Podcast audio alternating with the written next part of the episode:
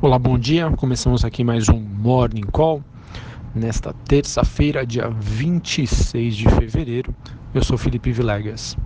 Olhando o desempenho das principais bolsas internacionais, ao contrário de ontem, temos aí um dia relativamente de quedas, a começar pelas bolsas na Ásia e na Europa também que seguem a mesma movimentação.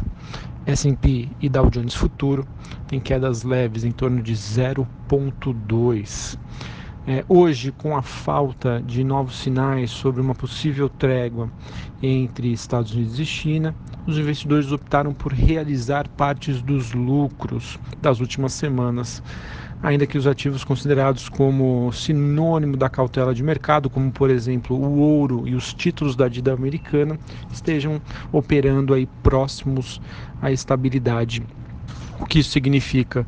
Que apesar desse movimento de baixa que a gente está observando nesta manhã, isso não é devido a um aumento do risco, né? aumento da aversão ao risco. Simplesmente uma realização de lucros após uma semana é, que se passou bastante lucrativa para os investidores globais.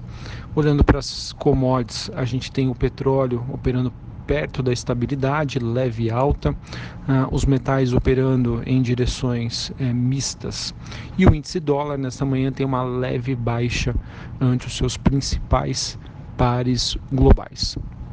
Acredito aí que o grande destaque do dia né, é, vai ser o investidor olhando né, ou aguardando novos sinais sobre uma, sobre uma possível trégua entre Estados Unidos e China.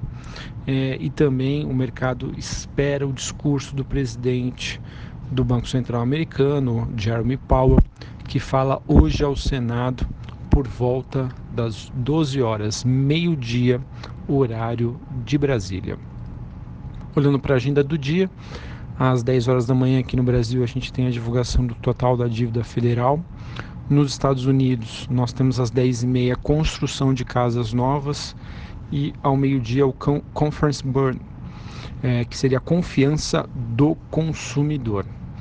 Uh, olhando aqui para essa terça-feira, teremos a fixação do preço por ação da oferta da IRB Resseguros na B3, ela que teve uma demanda aí de cerca de 1,3 vezes a disponibilidade de ações e o Banco Central ofertando até 10.330 contratos de swap cambial para rolagem de contratos de março a partir das 11h30 da manhã. Hoje, após o fechamento do mercado, temos várias empresas que divulgam seus dados de balanço.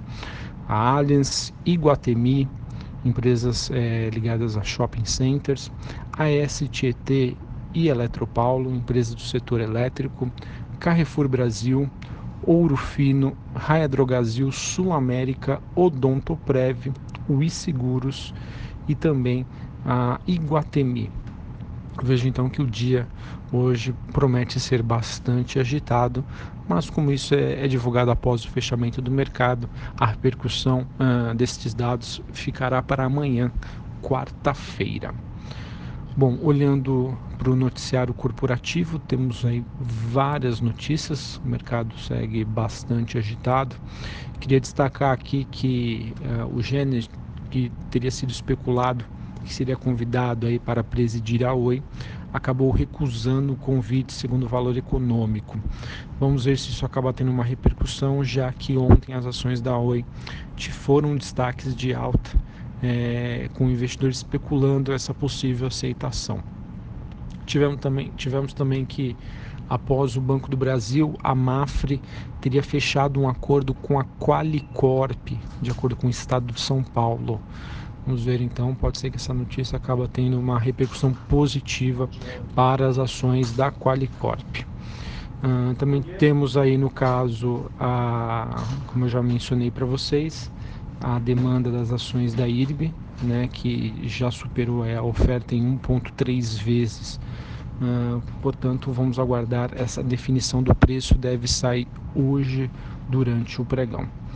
Uh, ontem, algumas empresas divulgaram seus dados de balanço. A Intermédica teve um crescimento de quase 10% nos seus lucros.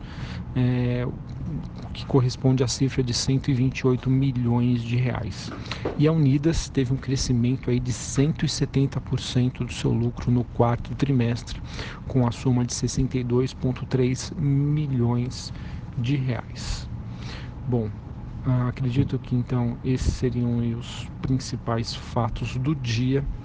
É, vamos também ficar de olho no desenrolar aí, envolvendo noticiário da reforma da Previdência, que fica um pouco mais esvaziado, levando em consideração que a agenda lá no Congresso pré-carnaval segue aí esvaziada. Então acreditamos que o mercado tende a ficar mais agitado, né? O noticiário envolvendo aí o, o âmbito político somente depois do carnaval. E para finalizar aqui, acabei esquecendo de mencionar anteriormente, mas nós, te nós, temos hoje a sabatina do Campus Neto, que fala o sinal da partir das 10 horas da manhã.